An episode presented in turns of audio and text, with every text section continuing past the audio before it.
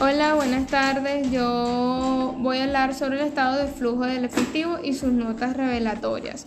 Estas son las actividades que constituyen la principal fuente de ingreso de actividades ordinarias de la entidad. Generalmente proceden de las transacciones y otros sucesos y condiciones que entran en la, en la determinación del resultado. Una entidad debe presentar normalmente las notas en el siguiente orden. Uno es una declaración de que los estados financieros se han elaborado cumpliendo con las NIF para las PAINS.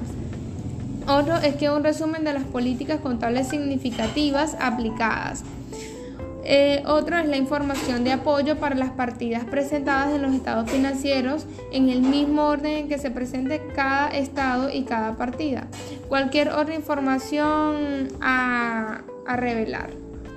Claro, una entidad presentará eh, un estado de flujo de efectivo que muestre los flujos de efectivos habidos durante el periodo sobre el que se informa eh, clasificados por actividades de operación, actividades de inversión, actividades de financiación, presentará información sobre las bases para la preparación de los estados financieros y sobre las políticas contables específicas utilizadas.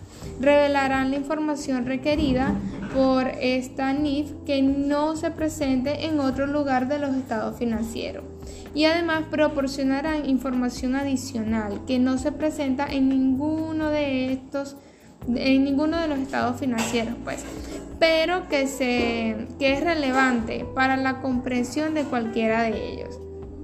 Los equivalentes al efectivo, estos se presentarán por separado los flujos de efectivos procedentes de intereses y dividendos recibidos y pagados.